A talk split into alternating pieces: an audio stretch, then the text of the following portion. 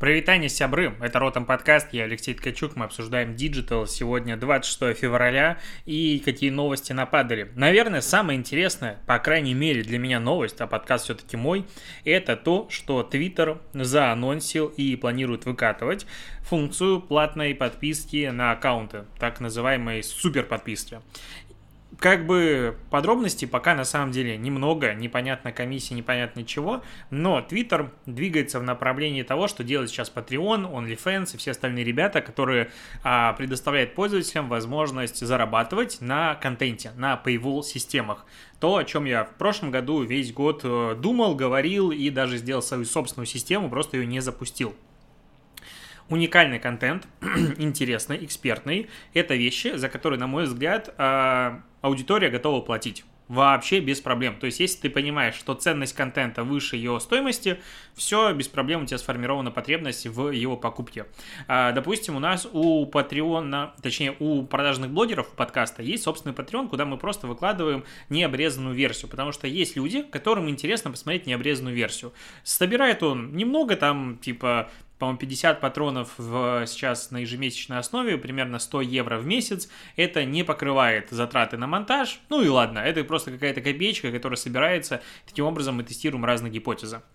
И Twitter первая из платформ на нормальной основе планирует это все-таки реализовать. Соответственно, будет возможность подписываться на вот какого-то человека и получать от него отдельный уникальный контент. Просто представь себе, что будет, если Инстаграм сделает аналогичную функцию, и ты сможешь, допустим, блогеры смогут чек-листы свои делать, какие-нибудь еще истории, типа вот мой теперь, теперь контент будет по paywall. Это очень круто, то есть это позволяет эм, создателю контента не зависеть от рекламодателей. И в целом, если посмотреть, на рынке есть а, блогеры, которые пишут на какие-то маленькие, а, небольшие темы, ну, какие-то узкие тематики, узкоспециализированные. И в целом у них рекламодателей как таковых не может быть в принципе. Но при этом эти люди могут тратить очень много времени и ресурсов на создание своего контента.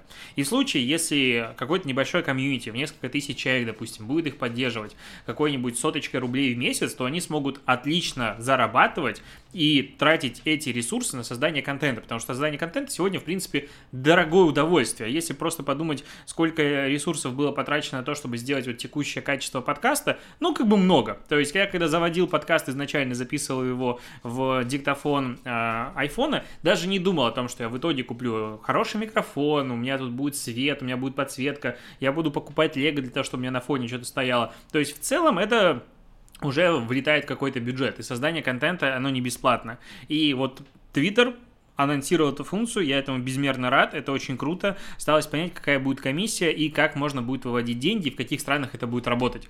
Потому что, опять же, если там будет Triple или как она называется, система для платежей, которая супер классная и понятная, но в России она не работает, потому что там а, она работает в Америке и некоторых странах а, Европы, ну, адекватных, в первых странах типа мира. А с нашим налоговым законодательством она, типа, не готова туда подвязывать а, российские банки. И ты такой, ну, классно, Paywall как бы есть, но пользоваться им не могу. Это очень грустно. А, так, новость про TikTok. TikTok заплатит 92 миллиона долларов для урегулирования иска о сборе личных данных в США. Короче, ребята решили э, забить просто и согласиться выплатить какую-то небольшую сумму, тем самым как бы не признав свою вину фактически, а просто вот э, пойти на мировую, как я для себя это понимаю. Потому что сам иск, конечно же, тупой, а все собирают все данные, типа сейчас Clubhouse отправляет все данные через сервера в Китае, и, ну, ждем, получается, когда будет иск. То есть, ну, это было политическое дело, мы все это прекрасно понимаем, как бы, что тут обсуждать. А, инвестиционный фонд э, основателя Фаберлик Алексея Нечаева купил интернет-издание Sports.ru вместе с сетью спортивных блогеров United и маркетинговым агентством Fever Pitch. Э, ну, это как бы круто. Во-первых, сделки крупные в медиа совершаются не так часто, потому что их мало. Здесь интересно, что будет происходить с этим дальше. Потому что, как правило, когда в России кто-то большой покупает большое медиа, это медиа сразу же теряет не то что свою независимость, а его просят о некоторых темах не писать, а у Sports.ru политики стало достаточно много, судя по комментариям и тому, как мне долетает какую-то информацию. И в целом они были такие, ну, независимы. Э, что будет с ними сейчас? Э, ну, посмотрим. Опыт предыдущих всех медиа, которые, э, ну, продавались различным богатым людям, не радует лично меня. Сейчас будет минутка нативной интеграции в подкасте, потому что я напоминаю, что 3 марта 2021 года в 6 вечера пройдет онлайн онлайн-конференция бесплатная, все время не знаю, как ее назвать, а, под названием Machine Learning в диджитал-продуктах. Это конфа, на которой придут спикеры, которые применяют машинное обучение в своих проектах, в своих э, компаниях и расскажут, каким образом это применяется. Допустим, в 18.35 Леонид Александров расскажет, как с помощью машинного обучения распознавать детали Лего и создавать новые фигуры. Охренеть! Даже не знал, что такое возможно. Или потом в 7 вечера а, ребята из Тиньков расскажут о том, как устроены их а, чат-боты и как вообще все это работает. А, или, допустим, в 7.25 Андрей Татаринов применение машинного обучения для управления товарным каталогом в интернет-магазинах. Именно машинное обучение в принципе как, ну, оно есть, и оно классно, а как оно прямо сейчас применяется на реальных проектах, и, ну, спикеры будут в 20-30 минутных докладах делиться каким-то опытом по их интеграции. Мне кажется, для всех технодиков и вообще э, интересующихся темой машинного обучения это очень интересное мероприятие. По ссылке в описании регистрация бесплатна. А, перейдем дальше к следующей новости. Она такая немножечко на обсуждение кучу СМИ сейчас прямо написали о том, что основатель Баду запустил в России, в России сервис для аудиоэфиров стерео с записью возможностью собирать донаты. Э, это как бы, наверное, победа пиар-службы их, потому что стерео-то запущено еще летом и работает, и пытается набирать какие-то обороты, но они абсолютно по-другому начали выходить на рынок через каких-то блогеров, у которых большая аудитория, медийных. И зачастую это были очень широкие темы, а очень широкая тема, как бы в России сейчас, э, ну, очень широкая аудитория в принципе, не готова к подкастам. Ну, то есть подкасты слушают не самая большая часть аудитории, это как раз наиболее э, прогрессивная с точки зрения использования, допустим, различных технологий. Э, в широком смысле подкасты в России, на мой взгляд, пока не особо существуют. Ну, то есть мы с тобой слушаем, а сколько из твоих а, друзей, не маркетологов, айтишников слушают подкасты? Ну, как бы меньшинство. А ребята начали выходить э, со стерео как раз-таки в аудиторию более широкую, а, предлагать какие-то конкурсы формата «собери эфир», там, на столько-то там, а, сотен прослушиваний, и ты получишь какой-то денежный бонус и все остальное. И начали договариваться с блогерами, с селебами, вот, допустим, Собчак тут проводила а, свои дебаты с Минаевым, точнее, после дебатов, на которых Минаев вчера абсолютно уделал, по фактам разложил, это было даже обидно смотреть за Лину, потом они пошли Собчак в стерео и собрали с кучей анонсов целых 827 слушателей в онлайне, ну, то есть, в принципе, если сейчас создам комнату в Клабхаусе, примерно столько людей и подключится, а я как бы не Собчак и не Минаев вообще ни разу, и анонсов делать не буду. Вот, э, это говорит о том, что аудитории там не так уж и много.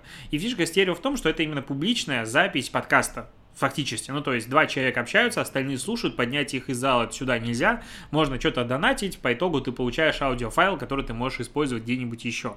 Но почему я говорю о том, что это победа пиар-службы? Потому что стерео существует давно, особо никому оно было не нужно, ну, потому что, типа, ребята, я буду записывать подкаст, пойдемте со мной, установите это приложение, скачайте его, и тогда вы сможете слушать мой подкаст в прямом эфире, чтобы потом его послушать там, где его отмонтирую, порежу. Ну, это такой странный, немножечко сюрреалистичный подход, потому что, ну, а в чем ценность? Я не могу выразить никакое мнение в рамках подкаста. То есть в Клабхаусе я могу людей из зала поднимать, и уже интерактив.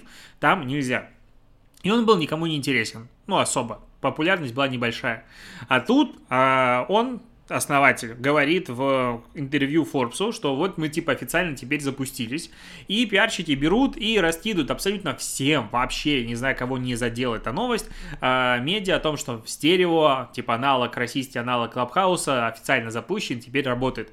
Кучу трафика собирают, кучу анонсов, кучу пресс-релизов получают. И там как раз Минаев анонсирует, шоу, которое недавно готовили и все остальное. Ну, короче, такая с точки зрения маркетинга, вот это вот, на мой взгляд, успешная работа. Меня она подбешивает, возможно, чуть-чуть внутри, но вот я не могу не оценить, не отдать должного, скажем так, работе а, команды. К слову про алкоголь. Не знаю почему, к слову, но в любом случае.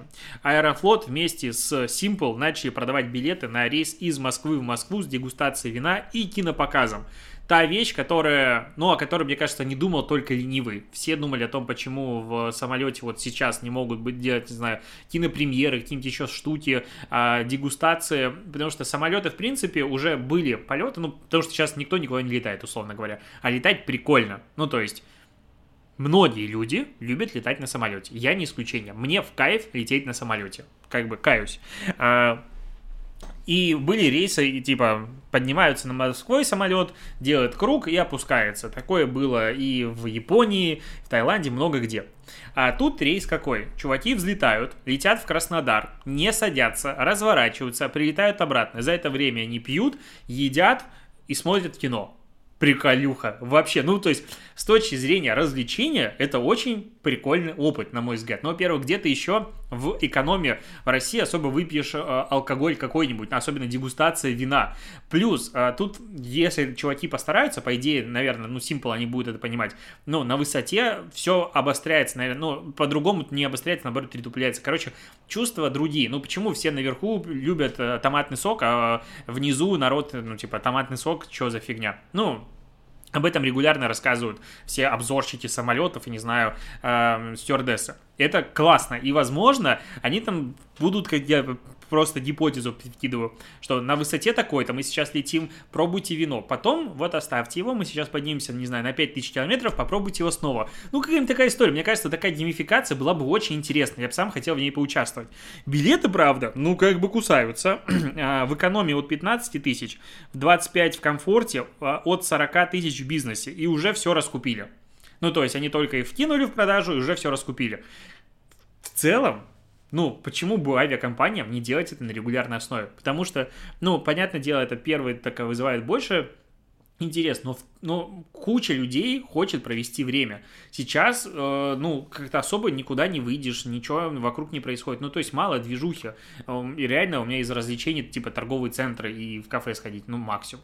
А, а вот на самолете, мне кажется, это очень э, такая необычная процедура. Кроме того, как бы были же замеры в Америке, которые говорили о том, что, ну, заболеть ковидом в самолете очень сложно, если мы говорим про именно безопасность, еда, питье, то есть все люди без масок и ой-ой-ой, а там так часто и так быстро меняется воздух, что даже если рядом с тобой будет сидеть чувак без маски, и он болеет ковидом, ты от него практически гарантированно не заболеешь. Это были американцы исследования делали, не я этого говорил, поэтому я не могу на 100% утверждать, но в целом такая мысль.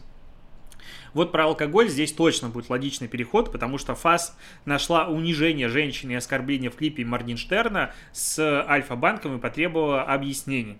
А, клип за 10 лямов, который прогремел, и ФАС считает, что в клипе, ну, как бы, видит несколько нарушений клипе исполнитель заходит в банк с бутылкой алкоголя э, в руках и пьет из нее. Моргенштерн обращается к несовершеннолетним и советует им просить родителей завести им карту. А в ролике Альфа-банк называют лучшим банком страны, но нет критериев, по которым сделан такой вывод. Ну, короче, классические, э, классические проблемы «мы самые лучшие». Вот. А, а Альфа-банк говорит, вы что, ребят, это не реклама, это клип Моргенштерна. Ну да, мы ему заплатили за этот клип, но это же его клип. Мы вообще никак не а, реагировали на, ну точнее, никак не управляли рекламой, ничего там в ней не делали. Это не реклама, это клип, который снят в нашем типа офисе. Очень интересно, к чему это придет, потому что аргументы есть и у первой, и у второй стороны. Как бы понятно, что это был чисто рекламный э, клип банка, с другой стороны, это не официальная реклама банка, то есть банку за это как бы предъявить нельзя. Она вышла на канале Моргенштерна, и чуваки, типа, к нам проблем ноль. Это интересный кейс, будем следить. Так, и Мегафон, в конце почитаю такую новость.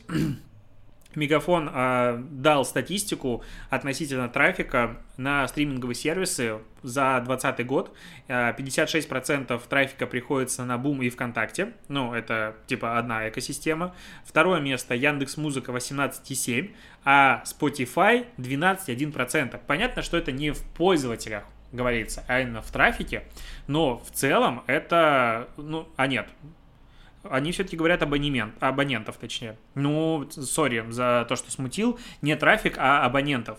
То есть Spotify в этом году только запустился, там, когда летом, и его доля уже 12,1%, с тем учетом, что Apple а, спустился на четвертое место, у них 10,2%. Ну, а потом там мелочь, типа YouTube Music 1,6%, Deezer, Сбербук, э, Сберзвук менее 1%. Это очень интересные данные, то есть Spotify реально выстрелил, это первые данные по количеству именно пользователей, но какое-то, оно может быть не совсем репрезентативное, репрезентативное. В любом случае, если смотреть, то э, Spotify только на запуске уже обогнал Apple а, музыку, а, которая до этого была ну, достаточно большой. Здесь еще интересно то, что если смотреть на то, где слушают подкасты в России, то это практически все время Apple. ну, то есть подавляющее большинство прослушивания подкастов приходится на Apple в огромном количестве подкастов.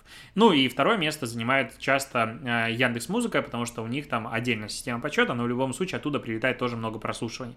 Тут есть Spotify, который уже обгоняет Apple, которые уже большие, и в которых, опять же, когда они запустят, надеюсь, подкасты в России, аудитория может увеличиться, ну, возможно, там даже в два раза каких-нибудь. Короче, это клево. Ждем, верим, надеемся, впереди будет лучше, чем сегодня. На этом буду заканчивать подкаст. Хорошей тебе пятницы и выходных. Покеда.